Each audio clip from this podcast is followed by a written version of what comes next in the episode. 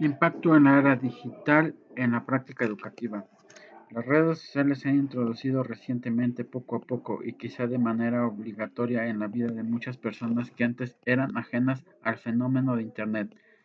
Ya no es extraño oír hablar en la calle de algunas redes sociales como lo son WhatsApp, Facebook, Instagram, Twitter, blog, podcasts, Messenger, YouTube, entre otras.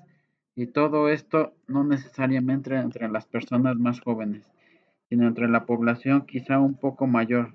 La extraordinaria capacidad de comunicación y de poner en contacto a las personas que tienen redes sociales han provocado de un gran número de personas que están utilizando con fines distintos. Se utiliza para encontrar y entablar diálogo con amistades perdidas, para debatir sobre los temas variados, apoyar causas de todo tipo, organizar encuentros de personas, para confirmar su asistencia o ausencia a congresos, conferencias, foros, talleres, tutoriales, clases online, todo esto en vivo o grabado previamente con anterioridad. En las situaciones educativas ha surgido un interés para conocer e incorporar las redes sociales para usos académicos, provocando impacto en la impartir docentes y los procesos informativos a los alumnos. Algunos lo han hecho por iniciativa propia. Esto es comprensible dentro de la pertenencia pedagógica, que desde el punto de vista educativo se identifica como una necesidad que acude a analizar las fortalezas y debilidades con diferentes fundamentos en la dinámica que comprenden las redes sociales. Las ya mencionadas han tratado las vidas de la mayoría de las personas sin importar la edad actual, todo esto obligado quizá por la situación de salud que se vive actualmente a nivel mundial, pues es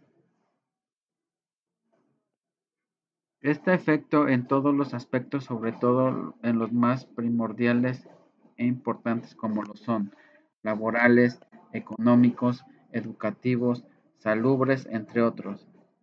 Este aspecto ha cambiado la forma de comunicación entre las personas. Las redes sociales existen desde hace varias décadas y han sido objeto de estudios de diferentes enfoques. Se han universalizado también, dado como resultado que la mayoría de la población joven las han incorporado plenamente en sus vidas con una gran acepción general. Este tipo de redes son estructuras compuestas por personas u otras entidades humanas, las cuales están conectadas por una o varias relaciones que pueden ser amistad laboral, intercambios económicos o cualquier otro interés común. Las redes sociales se crean a partir de intereses y motivaciones comunes. Estos elementos son los que contribuyen a su integración de manera independiente. La interactividad se desarrolla a partir de la forma en que los sujetos conviven en el entorno virtual, principalmente en cómo reciben y transmiten información para comunicarse. La libertad es una de las características principales de las redes sociales.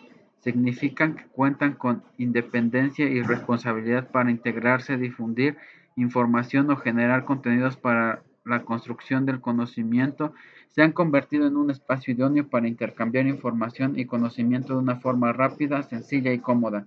Los docentes pueden aprovechar esta situación y la predisposición de los estudiantes a usar redes sociales para incorporarlas a las enseñanzas. Importancia y usos de las redes sociales en la educación. La posibilidad de gestión de la formación que tiene un poder relevante en las redes sociales significa poder poner al alcance de las personas contenidos para fortalecer el conocimiento y el aprendizaje, pues los participantes comparten sus trabajos y ayudan a los demás con base y experiencia, convirtiendo estos espacios virtuales en centros para la interacción y la comunicación, superando las relaciones presenciales. Las redes sociales se han convertido en espacios importantes de inter interacción algunos con alto grado de especialización. Existen algunos tipos de redes sociales. Redes asignaturas. En algunos casos se crea una red específicamente para una asignatura con la finalidad de establecer un diálogo a partir de la red. consultar dudas, realizar trabajos, aprovechan las capacidades sociales que tienen así, pues aunque es posible utilizarlas de este modo, lo más aconsejable será interactuar, usar las redes con más asignaturas, alumnos y profesores, redes de centros educativos y grupos para crear comunidades internas. Esto es el uso más fructífero para las redes sociales educativas. Un centro educativo, sea un colegio, instituto, academia o universidad, en la única red social crea un sentimiento de pertenencia a una comunidad real. Las diferentes asignaturas, tutorial o agrupaciones de cualquier otro tipo pueden realizar a través de los grupos internos de la red, entre otras.